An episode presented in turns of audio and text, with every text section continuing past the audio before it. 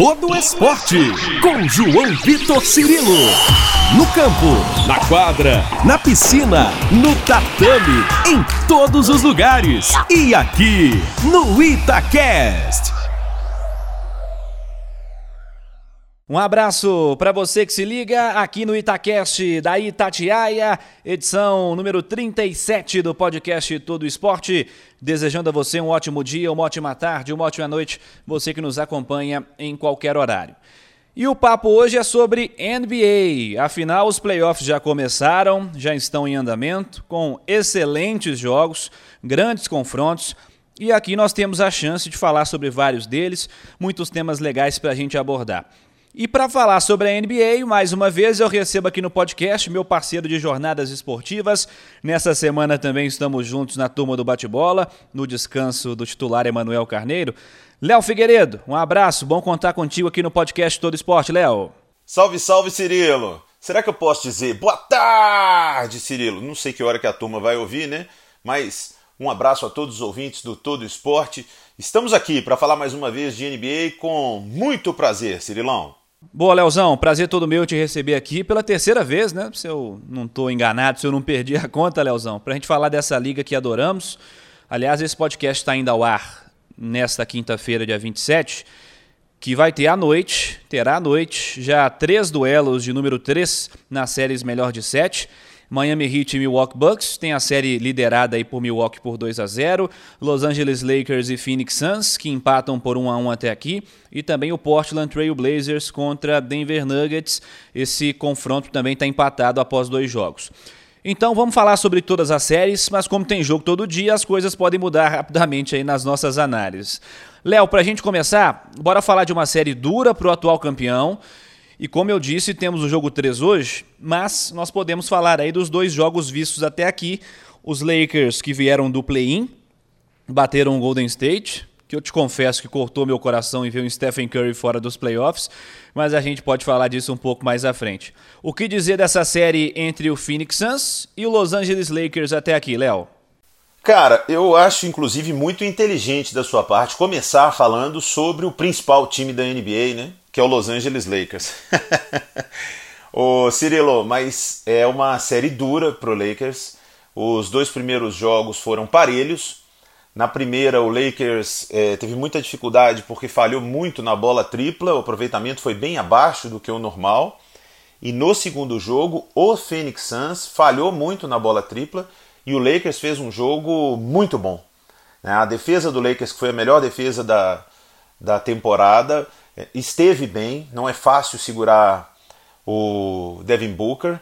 Também é importante citar que o Chris Paul não estava 100%, Chris Paul com problema no ombro direito, não sei como ele estará para a sequência, um cara que não estando 100% faz muita falta ao time do Phoenix Suns, mas o Lakers teve o Anthony Davis em um dia de Anthony Davis pegando muito rebote, é, muito agressivo, pontuando, e jogando na 5 muitas vezes, né? Jogando como pivô, que é a melhor formação do Lakers, é o melhor posicionamento é ter o Anthony Davis como pivô, mas parece que ele gosta ali de jogar um pouco mais fora do garrafão, fazendo jump shots. Eu gosto dele ali de baixo, acho que o Lakers joga muito mais.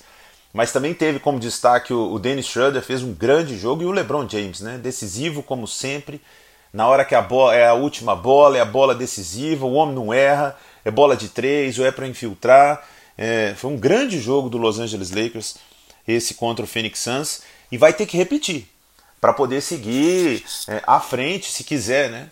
É, passar pelo segundo melhor da Conferência Oeste, porque o Lakers se classificou em sétimo, muito por causa da lesão do LeBron e do Anthony Davis, senão ele estaria classificado mais à frente. Mas acho que é bem parelho, é bem equilibrado e vai contar, como contou no primeiro jogo, o home court, né? Quem joga em casa porque a NBA tem torcida nos ginásios agora. O Lakers tem uma torcida fanática no Staples Center e agora vai fazer dois jogos no Staples com a sua torcida. E é uma torcida que está carente de estar próximo ao time, então num jogo de playoff vai ser uma atmosfera completamente diferente e que o Suns não enfrentou ainda, né? Porque o Lakers sentiu isso um pouco no primeiro jogo contra o Phoenix Suns, é, que tinha torcida contra, e agora o Phoenix Suns vai encarar o, o Staples Center contra. Não é fácil. É mais uma a favor do Lakers, mas Uma série bem equilibrada e top de acompanhar, viu? É muita gente boa. Tomara que o Lakers passe. Só isso, Cirilo. Esse aí é o famoso advogando em causa própria, Léo Figueiredo. Mas, de fato, série muito complicada para o Los Angeles contra o vice-líder da temporada regular. Os Lakers que perderam o jogo 1 aí, né, por 99 a 90, venceram o segundo por 109 a 102. Falemos agora de Dallas Mavericks e Los Angeles Clippers para seguir em LA. Léo Figueiredo, Luca Doncic está acabando com os Clippers. Duas vitórias, 2 a 0, dois jogos em Los Angeles. 31 pontos, 11 assistências, 10 rebotes para o Doncic no primeiro jogo. 39 pontos, 7 rebotes, 7 assistências no jogo 2. Vem varrida por aí, Léo? Acho que seria um vexame, hein? Meu amigo, não há como não admirar e não gostar de Luca Doncic. Eu já gostava, né, Cirilo? Para quem acompanha só a NBA, o Luca Doncic é cria do Real Madrid jogava na Espanha, o Doncic, antes de ir para a NBA, e lá muito jovem, já era fantástico, e é um jogadoraço, é um top 5 da liga hoje, não tem a menor dúvida, é, candidato a MVP e muito novo, né? Então o que o Doncic faz é, é um absurdo. E está conseguindo dar muita força a esse Dallas Mavericks, o, o, o Kristaps Porzingis também fazendo grandes jogos agora contra os Clippers, o Max Kleber também, é, ou Max Kleber, né, como queiram.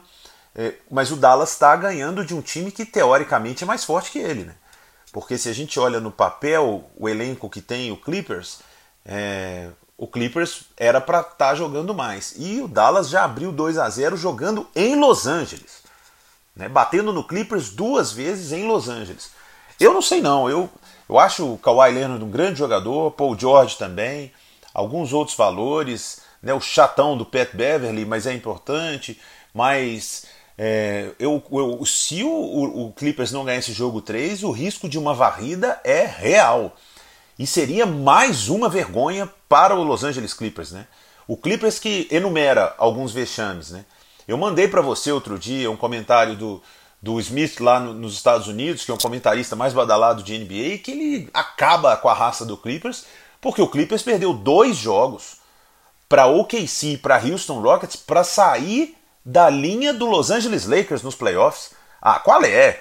Não era o time que estava metendo cartaz lá com o Kawhi Leonard com uma coroa no centro de Los Angeles, falando que Los Angeles tinha novo dono, isso e aquilo, e estão correndo do Lakers e agora estão apanhando do, do, do Mavericks. É mais um vexame, viu, para a conta do Clippers e acho que com o mesmo problema que a gente conversou, Cirilo, na temporada passada. O Clippers tem grandes jogadores, mas o Clippers não tem um grande time. É uma hora Kawhi, uma hora Paul George, uma hora Kawhi, uma hora Paul George. Não tem nenhum momento que Kawhi e Paul George. Como a gente tem Anthony Davis e LeBron James. Como a gente tem Chris Paul, Devin Booker. Como a gente tem eh, Luka Doncic e Porzingis, que são os adversários deles. Eles não são uma dupla. Ali é o time do eu sozinho. E aí, amigão, no eu sozinho não consegue ganhar. Eles estão com tudo para pagar um belo vexame aí saindo já na primeira rodada e quem sabe até com uma varrida, Cirilo. E eu também considero assim, para um time que tem Kawhi Leonard, Paul George, que aliás combinaram para quase 70 pontos no jogo 2, mas é, é pouco coletivo. Vejamos os dois jogos seguintes agora em Dallas. Mais uma série legal que a gente pode destacar e mais um time que não terminou entre os primeiros, levando dificuldade para um dos primeiros colocados esse equilíbrio entre o líder Utah Jazz e o oitavo Memphis Grizzlies. O Jamoran está puxando Memphis contra Utah com direito a 47 pontos no jogo 2. Esse duelo em que a equipe saiu derrotada, mas foi ele quem puxou a vitória no jogo 1 contra Utah, que liderou a temporada regular, inclusive, um time de excelentes atletas, Rudy Gobert, Mike Conley, Donovan Mitchell, Bogdanovich, enfim é, não é uma missão tranquila para Memphis, mas tem jogado muito bem. Eu quero te ouvir sobre essa série que está empatada em 1 a 1 Léo. Meu amigo, eu dormi tarde ontem por causa de Jamoran. É muito legal ver a volta por cima que ele está dando agora nos playoffs. Né? Ele teve um grande momento, depois uma lesão séria, demorou a emplacar, mas está conseguindo fazer frente ao Utah Jazz, que foi o time número um da Conferência Oeste, né? que conseguiu vencer uma, uma vitória apertada, podemos dizer, um placar muito alto, né? Os dois times pontuando muito. mas é, o Jamoran colocando. E o Valenciunas também. Tá, tá, jogando muito o pivô do Memphis Grizzlies, mas dando trabalho para o Utah Jazz, que tem um time, né? Se eu falei que o Clippers não tinha, o Utah Jazz tem um time. Logicamente, o Donovan Mitchell, que não esteve no primeiro confronto quando o Grizzlies ganhou, é, que o Brooks jogou muita bola, mas o Donovan Mitchell faz falta. É o cara mais importante do time do Utah Jazz. Mas o Utah Jazz tem um time, né? Donovan Mitchell, o Rudy Gobert, o Ingles, que foi candidato a sexto homem da temporada. É, tem muitas opções o Utah Jazz, tem um time muito forte. E é sim, um, talvez seja a hora do Utah Jazz conquistar um título novamente, porque Mike Conley, o Bogdanovich, são todos bons jogadores. Né? E ainda tem, de quebra, o sexto homem da temporada, que é Jordan Clarkson. É até engraçado, né, Cirilo? Fazer um parênteses aqui, uma coisa de torcedor do Lakers mesmo, mas Jordan Clarkson, sexto homem da temporada, era do Lakers. Julius Randle, o MIP, o jogador Most Improved Player, né, o cara que melhor desenvolveu, Julius Randle, era do Lakers. Tem Brandon Ingram também, era do Lakers. Então aquele core, né, os jovens do Lakers que foi dissipado aí para contratar o Anthony Davis, não me arrependo, acho o Davis fantástico, mas também o Lakers se tivesse ficado com a meninada e ficar com um time forte, assim como tem o Utah Jazz. É, vejo o Utah Jazz como favorito para passar, mas acho que o Jamoran e o Valenciunas vão dar bastante trabalho para eles. Boa, Léo. Bora para a última série do Oeste, mais uma série equilibrada entre duas equipes que eu gosto bem também uma igualdade entre o Portland Trail Blazers e o Denver Nuggets e um cheirinho de série longa. Por que, que você considera que esse nível esteja tão igual, Léo? Essa é uma série que está parelha e poderia não estar se Jamal Murray não tivesse se lesionado. Né? O Denver Nuggets ainda é um time muito bom, mas sem o Jamal Murray faz muita falta. Acaba sobrecarregando o Jokic, ele fica com um papel até mais importante e tem suprido esse papel, tem correspondido tem pontuado bastante, pegando muito rebote, continua dando muita assistência. É um jogadoraço o Jokic, mas o Jamal Murray faz falta. Né?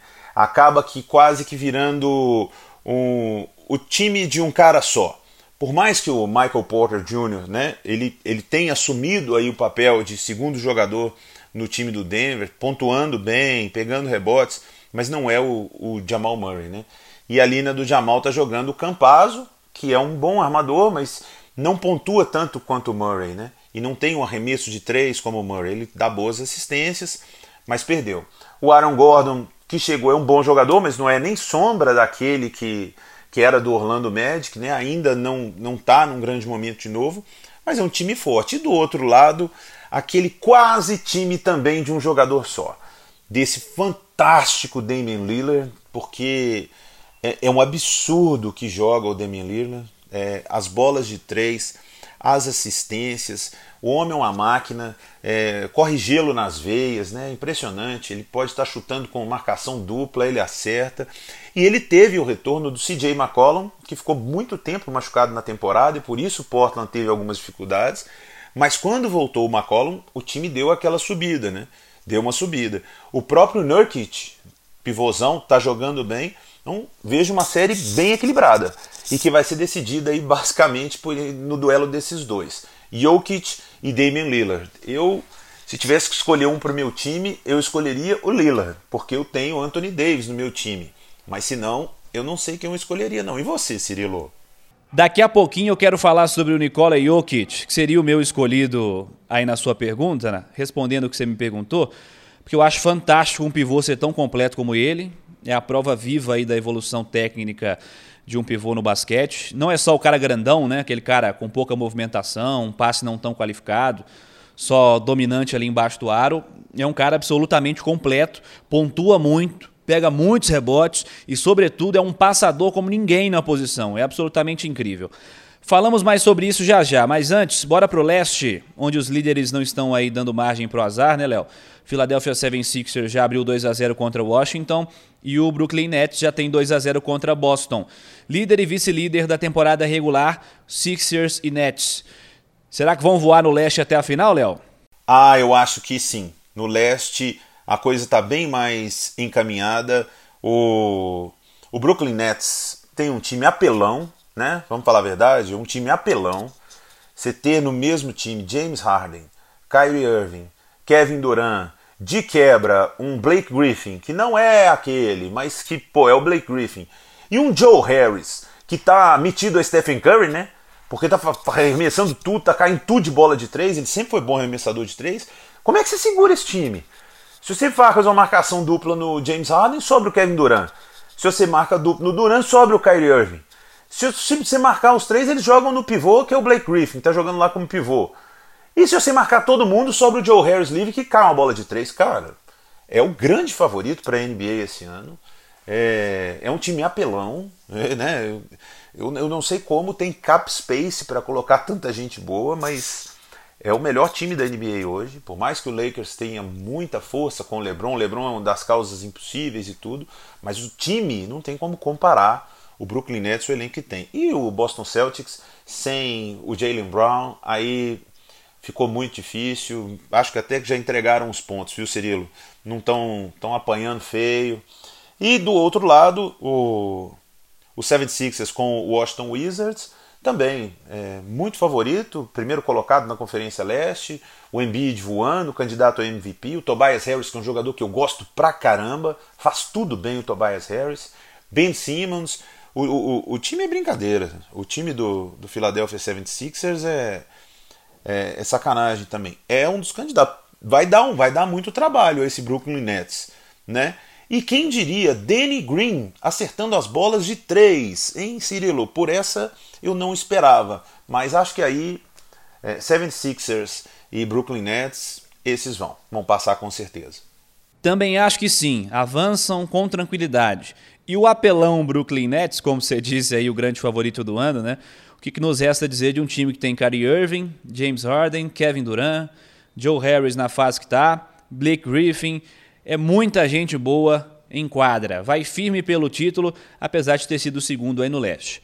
Agora, Léo, Hawks e Knicks, campanhas idênticas na temporada regular e mantém o equilíbrio até aqui nos playoffs. Qual que é a sua aposta? E eu chamo a atenção para um duelo legal entre o Trey Young, jovem armador, ele que superou os 30 pontos nos dois jogos por Atlanta, e o veteraníssimo Derrick Rose, ele que chegou a 26 no jogo 2, depois de 17 no primeiro pelos Knicks. Esse duelo é legal demais. Nos dois primeiros jogos, uma vitória para cada lado em Nova York. Aliás, muito legal ver Nova York com o Madison Square Garden recebendo o jogo com torcida de novo e com muita gente. E a primeira vitória foi de Atlanta, uma vitória muito apertada, e a segunda foi dos Knicks, com nove pontos de frente. Fale sobre isso, Léo. Rapaz, essa série tá pegando fogo, né? O New York Knicks conseguiu uma grande vitória ontem e o Trey Young sentiu, ele deu uma provocada no primeiro jogo e na reta final da partida, quando era para ele assumir como principal jogador do Atlanta Hawks, ele não conseguiu assumir. Ele foi bem marcado e com marcação dupla ele começou a distribuir bola, a bola não caiu. É, então o Atlanta acabou perdendo o jogo. Comparado a ele, como você citou, o Derrick Rose, veterano, sobra experiência, né? E na atmosfera que é criada, Cirilo, eu já estive no Madison Square Garden, não tem nada igual ao maior ginásio do mundo e cheio, amigão, com barulho de torcida. É, deu pra gente ver na transmissão né, o Spike Lee fazendo festa na beirada da quadra. Então o New York Knicks está contagiado por isso. Não tem um grande time, tem um veterano, que é o Derrick Rose, que está sendo decisivo, né? O Julius Randle, que foi o, o, Most Improved Player, né? o cara que mais desenvolveu na temporada, não jogou bem. Nesses dois primeiros jogos dos playoffs, o Randle não entregou o que ele tem jogado, né? o que ele jogou na temporada. Então o Knicks tem potencial para jogar mais. Agora os jogos vão para Atlanta, né? São dois jogos em Atlanta agora com este fator torcida, né? Que o Knicks vai ter que encarar vai ter que encarar um Trae Young com mais confiança vindo de fora da quadra, porque neste último jogo, no segundo, visivelmente ele se assustou. A galera pegou no pé dele, é, ele estava até cantando, né, que o, o Trae Young é careca, tá ficando careca, toda hora que ele bateu um lance livre, e no final do jogo ele apagou, ele não conseguiu. Mas é uma série bem parelha, uma série bem legal de acompanhar. Vamos ver se a experiência do Rose e a força do Julius Randle né, vão predominar, ou se o talento absurdo do Trey Young junto com o Clint Capella, com alguns bons jogadores que tem também o Atlanta Hawks, vai passar. Mas essa é uma série equilibrada. E sobre o último jogo do leste, Milwaukee de Antetokounmpo, terceiro na temporada regular, caminhando bem contra Miami, vice-campeão do último ano, sexto nesse ano, nessa temporada, com uma vitória equilibrada e um atropelo nos dois primeiros jogos, ambos aí vencidos pelo Milwaukee Bucks. Jogo 3 nessa quinta, nesse dia do podcast, mas a gente pode falar do que nós vimos até aqui, Léo. Esse confronto, Cirilo, eu confesso que eu vi pouco dele, eu vi parte de um dos jogos né? Depois eu fui pegar os melhores momentos e os números do jogo. É, Milwaukee com uma facilidade muito grande na primeira partida, né? isso ficou mostrado né, no placar. O segundo jogo um pouco mais parelho, mas com Milwaukee é, conseguindo uma boa vantagem. É bom lembrar que na temporada passada, quando o Miami Heat chegou à decisão contra o Lakers, eliminando o Milwaukee Bucks, naquele momento o, o Giannis Antetokounmpo se lesionou. Ele estava jogando, mas ele não estava 100%. E agora, 100%, a gente sabe do que o homem é capaz. Né? Além disso, o, o Middleton, que também é um cara decisivo, ele é polivalente, muito bom em, em bola tripla, é, chutando do perímetro ou até mesmo fazendo infiltrações, dando assistências. O Milwaukee tem um time muito bem treinado e um cara muito decisivo, que ainda não consegue ser confiável nos arremessos de três. Porque na hora que conseguir fazer isso, vai ser ruim de segurar. Mas acho que o Miami vai ter, vai ter de se desdobrar. Miami tem um elenco muito bom, né? mas o Miami precisa que os seus jogadores de ponta eles se apresentem nesse momento. Ben Adebayo, Jimmy Butler, que eles se apresentem. Um time que fica dependendo muito é, de girar a bola e achar um espaço para o Duncan Robinson arremessar de três, ou o Nan, pra, pra, né, que são os dois ali que pontuam mais na bola de três mas precisa de mais jogo do que isso. Tem um treinador fantástico, que é o Eric Spoelstra, e que vai ter que pensar em algo diferente para tentar segurar o Bucks. Senão, corre o risco até de uma varrida aí. Bora fechar esse papo, Léo? E rapidamente para fechar, quem seria seu MVP da temporada? E eu já te adianto, por tudo que eu citei anteriormente, o meu seria Nikola Jokic. Prometi falar dele de novo e por tudo que eu disse, pelo que ele representa mais de 26 pontos, mais de 11 rebotes, mais de 8 assistências por jogo durante a temporada regular. É o meu voto para MVP da temporada. E o seu, Léo? Ah, eu adoro essa pergunta, sabe por quê? MVP para mim é sempre LeBron James. Depois que o Kobe Bryant parou, LeBron James. Brincadeiras à parte, é, cara, é muito difícil essa temporada, porque o Joel Embiid fez uma temporada fantástica e acho que se equivale muito com o Jokic pelo estilo de jogo, né, por carregar o time ali. Acho que o Jokic ganharia um pouquinho à frente do Embiid por causa da lesão do Jamal Murray. O Embiid continuou contando com todo o seu time, né? O, o Jokic teve que se virar um pouquinho ali parte da temporada sem o Jamal Murray, mas eu vou de Stephen Curry. Eu vou de Sirigaita, como é que é? De Jararaca, como o Romulo Mendonça chama. O Stephen Curry é fantástico.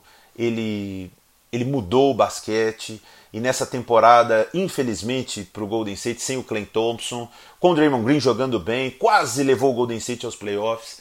Eu joguei, eu disputei um play-in com o Golden State, eu sei o que aquele homem é capaz.